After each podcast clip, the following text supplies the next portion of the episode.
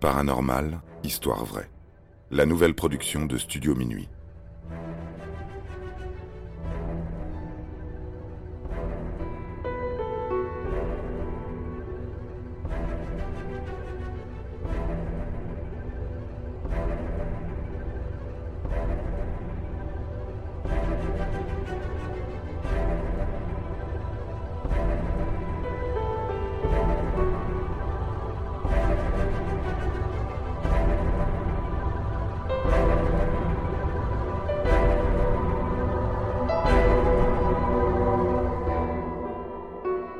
L'incident de Roswell.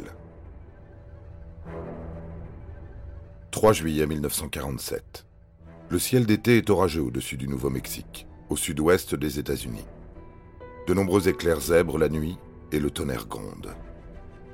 Au petit matin, Mac Brazel découvre de nombreux débris métalliques jonchant le sol de son ranch de Corona.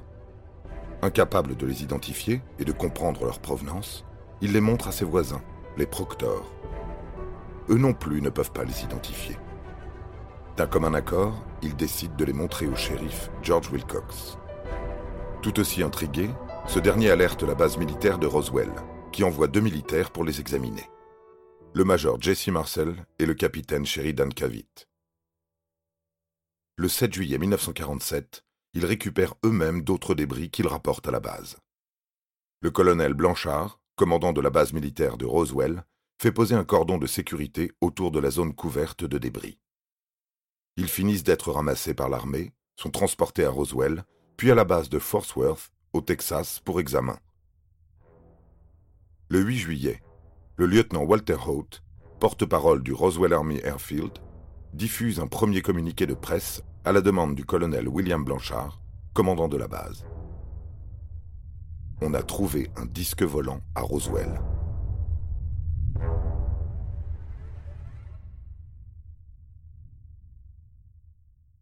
Journaux et radios diffusent la nouvelle et enflamment les imaginations.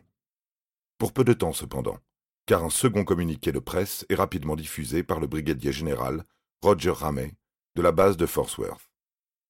Les débris trouvés dans le ranch de Corona sont ceux d'un ballon météo et non ceux d'une soucoupe volante.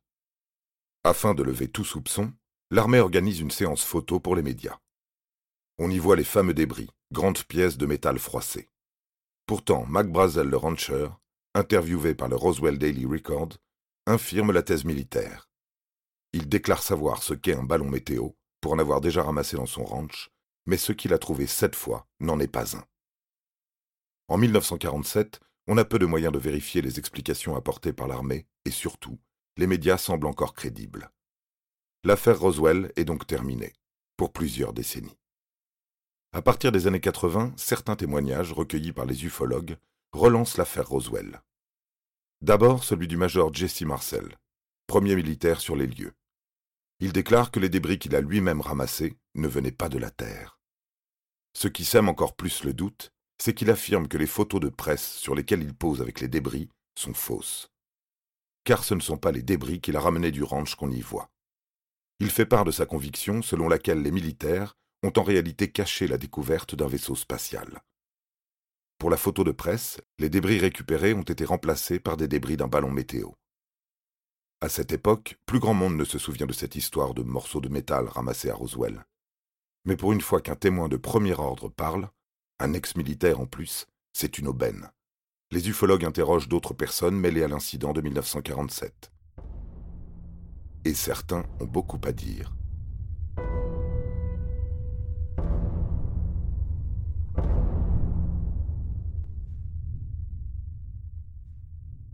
Le lieutenant Walter Holt est plus précis que Jesse Marcel.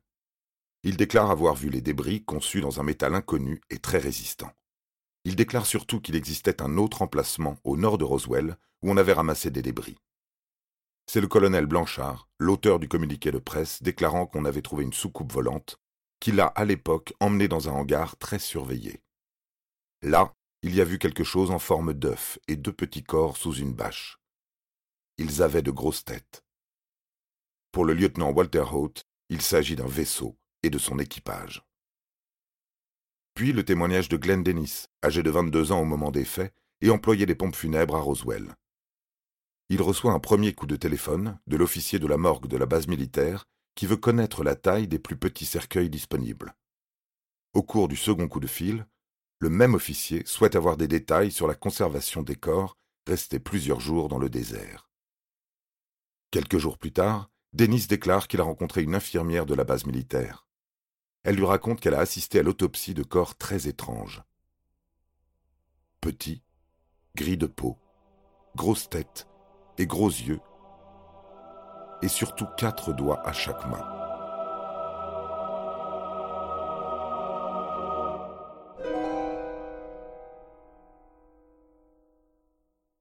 Alors qu'elle lui raconte cette expérience, elle est toujours sous le choc. Elle a peur. C'est en vain que Glenn Dennis cherchera à la joindre quelques jours plus tard. La jeune femme a disparu. Il ne la reverra plus jamais. Le problème de cette affaire Roswell-là, c'est qu'elle ne ressemble plus à celle de 1947, où il n'était question que de débris d'un disque volant, pas du tout de vaisseaux et d'extraterrestres. L'histoire de la découverte d'une soucoupe et des cadavres de ses pilotes, qui se seraient écrasés à une centaine de kilomètres du champ de McBrazel, près de Corona, n'apparaît qu'en 1980, avec la publication de The Roswell Incident, coécrit par Charles Berlitz, célèbre pour ses livres sur le triangle des Bermudes, et par l'ufologue William L. Moore c'est le point de départ de la version enrichie de l'affaire Roswell. Les auteurs se font enquêteurs et interrogent les témoins des faits, qui peuvent l'être encore, mais surtout des témoins de seconde main. Le temps semble avoir délié les langues. Les ufologues font tant et si bien que ce qui peut-être n'était qu'un doute pour certains devient réalité. Des extraterrestres ont atterri ou se sont écrasés à Roswell. L'armée a récupéré des restes du crash, peut-être même des aliens, et les a tenues cachées. Si l'on manque de preuves, c'est parce qu'elles ont été détruites. Si l'on manque de témoignages officiels, c'est que l'armée et le gouvernement américain imposent la loi du silence à tous les protagonistes qu'ils peuvent intimider.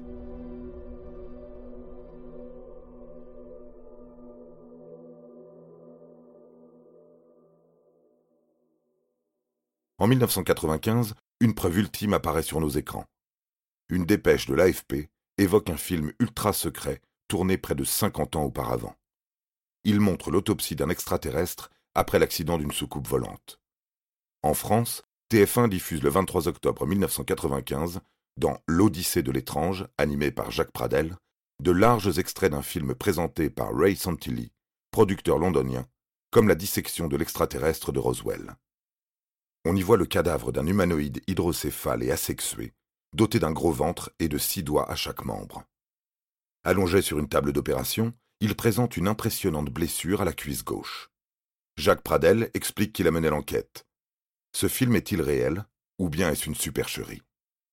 Il a donc interviewé quantité de spécialistes qui, les uns après les autres, expliquent doctement que cette autopsie est bien réelle, notamment en raison du réalisme des détails.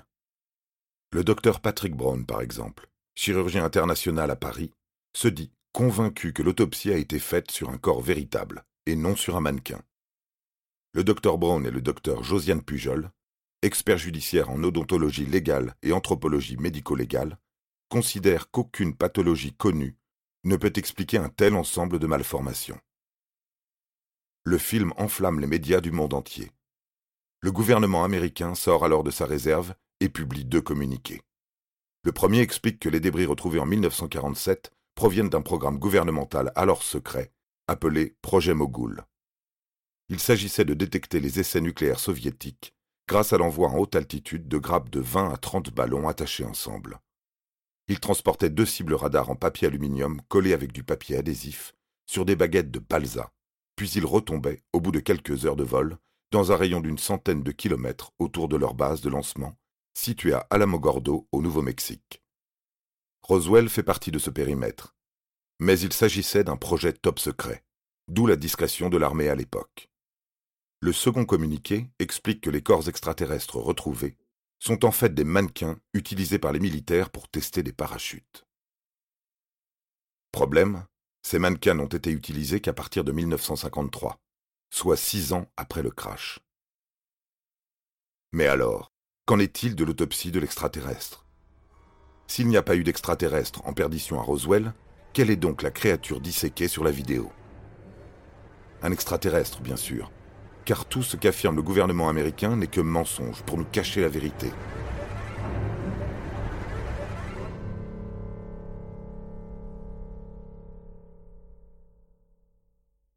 Cependant, le 7 avril 2007, la Warner Bros. sort un reportage décrivant l'histoire d'une fausse autopsie. Les effets spéciaux de ce reportage ont été réalisés par John Humphreys, qui avait créé 12 ans plus tôt des créatures en latex remplies d'organes de moutons pour réaliser la fausse autopsie d'un extraterrestre de Roswell. C'était donc une blague. Quel dommage. Elle a cependant rapporté pas mal d'argent à Ray Santilli, qui a très bien vendu son film. Les sceptiques, ceux qui ne croient pas que des vaisseaux spatiaux transportant des extraterrestres se sont écrasés à Roswell, suivent les explications de l'armée autour du projet Mogul. Un ballon météo ou un appareil similaire est découvert dans un ranch et des personnes n'ayant jamais vu ce type d'appareil auparavant pensent que c'est une soucoupe volante. Il faut se souvenir qu'à l'époque, les romans et nouvelles de science-fiction déversent à la pelle les petits hommes plus ou moins verts sur notre pauvre planète.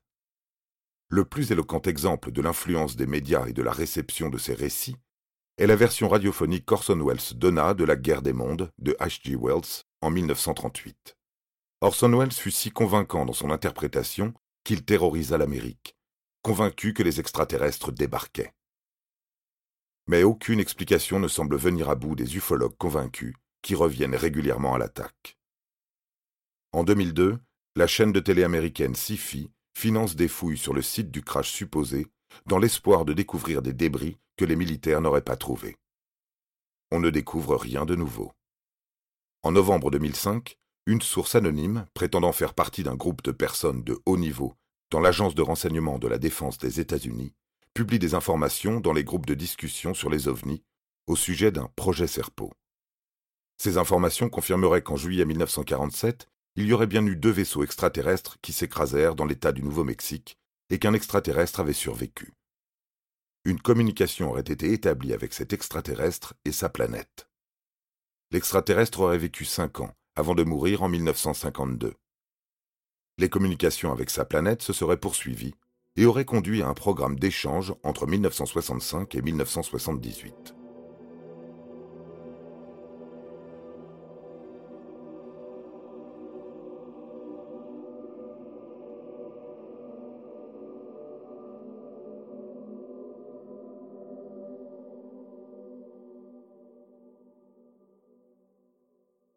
Aucune preuve ne vient cependant étayer ces assertions. En 2012, Adam Dew, journaliste sportif américain, reçoit de très vieilles diapositives. Sur deux d'entre elles, il voit des corps d'extraterrestres. Ufologue amateur, il contacte quelques spécialistes qui confirment cette impression. Le buzz s'étoffe autour de ces diapositives que Dew tient cachées. Les médias s'en donnent à cœur joie et on organise des shows très lucratifs autour de ces diapositives. Malheureusement pour tous les amateurs de sensationnels venus du ciel, de nombreux sceptiques ont démontré qu'elles figuraient des momies d'enfants photographiées dans un musée du Colorado. Peu importe. Pour les ufologues, ce sont les extraterrestres de Roswell. Aujourd'hui, l'incident de Roswell génère toujours argent et intérêt. Il est bien sûr le fonds de commerce touristique de cette ville du Nouveau-Mexique. On peut s'en amuser, mais on peut aussi souligner que quelques questions simples restent sans réponse simple dans cette affaire. Par exemple, en 1947, dans le désert du Nouveau-Mexique, il était courant de ramasser les débris de ballons météo, et les propriétaires de ranch savaient à quoi ils avaient affaire quand ils en trouvaient. Pourquoi en 1947, les habitants puis les militaires, qui les premiers se sont rendus à Roswell pour examiner les débris, les ont-ils pris pour des débris de soucoupe volante et pas pour un ballon météo? Et pourquoi, dans les années 90, l'armée a-t-elle publié un communiqué pour expliquer que les corps retrouvés étaient en fait des mannequins? C'est donc qu'il y avait bien des corps dont il fallait expliquer la présence, non? Et donc qu'en 1947, il y a bien eu plusieurs crashs, l'un avec des débris mystérieux ramassés par Jesse Marcel et un autre. Ce qu'on peut affirmer, c'est qu'il s'est passé quelque chose à Roswell en juillet 1947.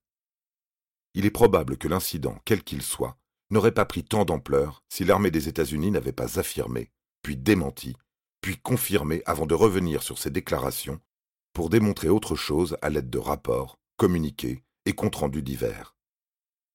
Une suite de cafouillages qui donnent du grain à moudre aux complotistes du monde entier. Que nous cache-t-on? Difficile d'être catégorique, mais on peut toujours faire des suppositions. Et vous? À présent que vous savez tout, qu'en pensez-vous?